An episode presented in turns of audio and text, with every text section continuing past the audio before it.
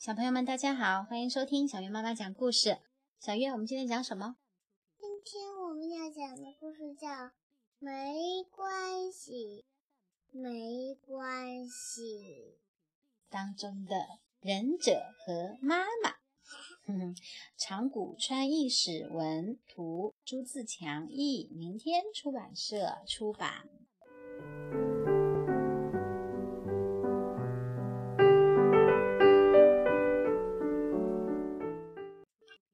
有一天，爸爸领回来一个忍者。啊，他在路上哭，挺可怜的，就把他领回来了。爷爷听了，拍着大腿说：“哦，了不起，领回来的好，没关系，没关系。见到有困难的忍者，不管怎么着，先把他领回来。”这样做才是我儿子。忍者边哭边说：“我的忍术很烂，所以被开除了。”哦，是吗？被开除了呀，真可怜呐！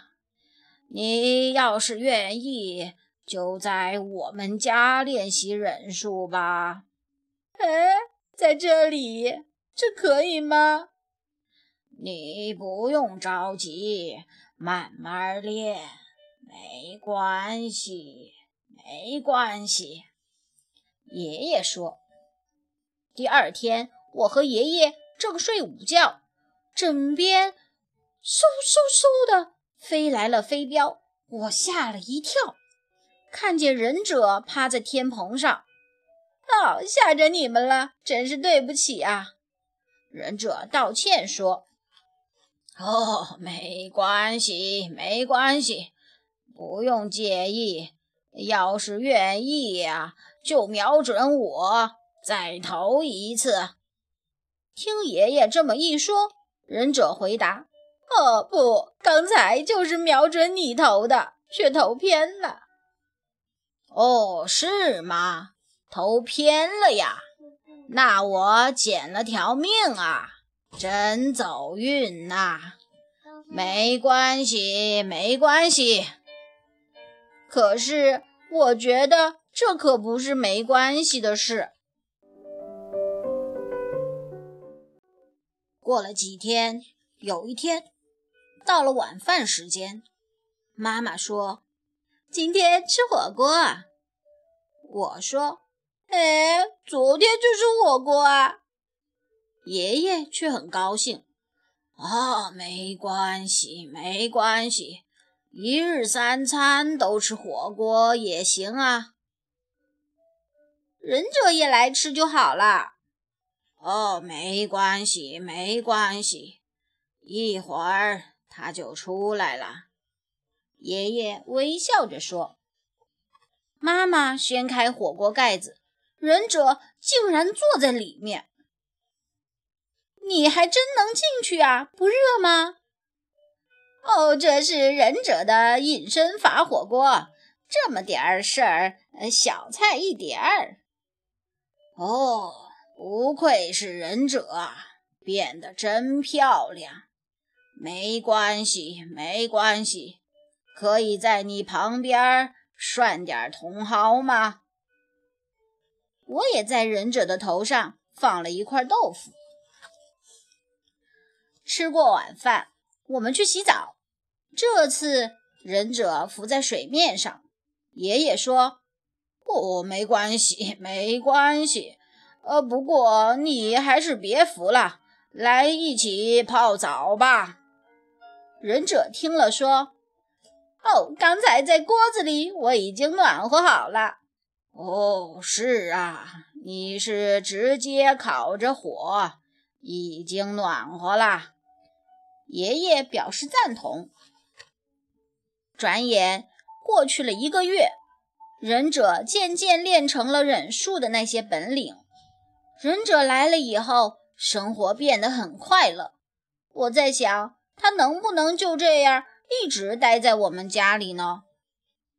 这天夜里，我和爷爷正睡着，飞镖又飞了过来。爷爷说。哦，这次又投偏啦，别客气，没关系，没关系。忍者说：“哦不，这次瞄准的正是您脑袋的旁边。”听了这话，爷爷感慨地说：“哦，你进步了呀。”第二天起来，桌上放着卷轴。我心想，他走了。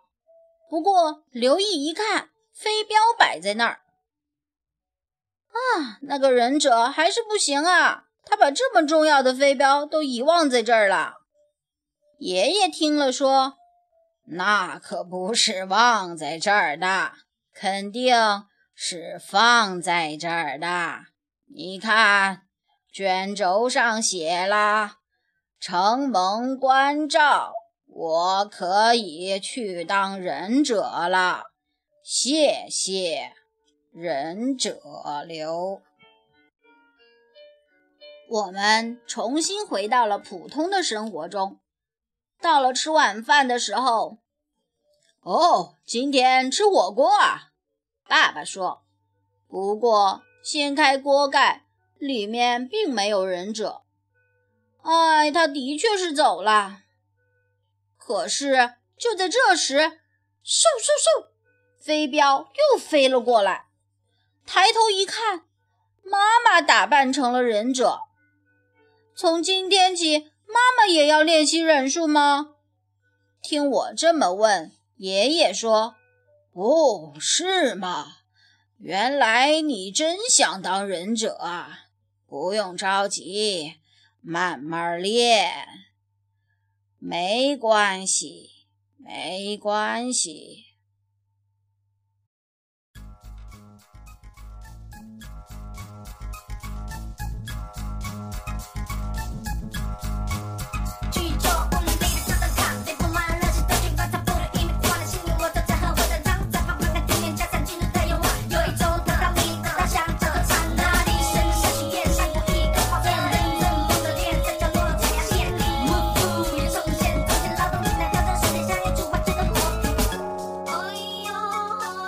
Oh.